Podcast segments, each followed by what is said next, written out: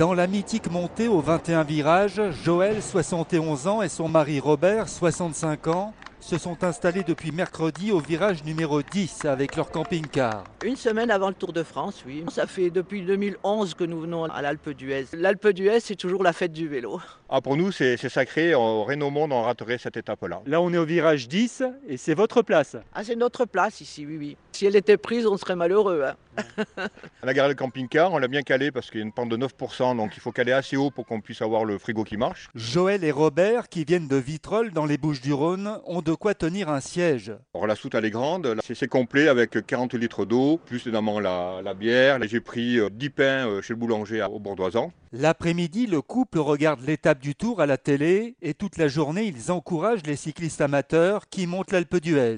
Allez, allez, allez, allez, courage, allez, allez, allez. Merci à vous hein, pour vos encouragements. Et le 14 juillet, Joël et Robert sortiront leur cloche pour encourager tous les coureurs du Tour. Vive la Côte d'Huez Vive le Tour de France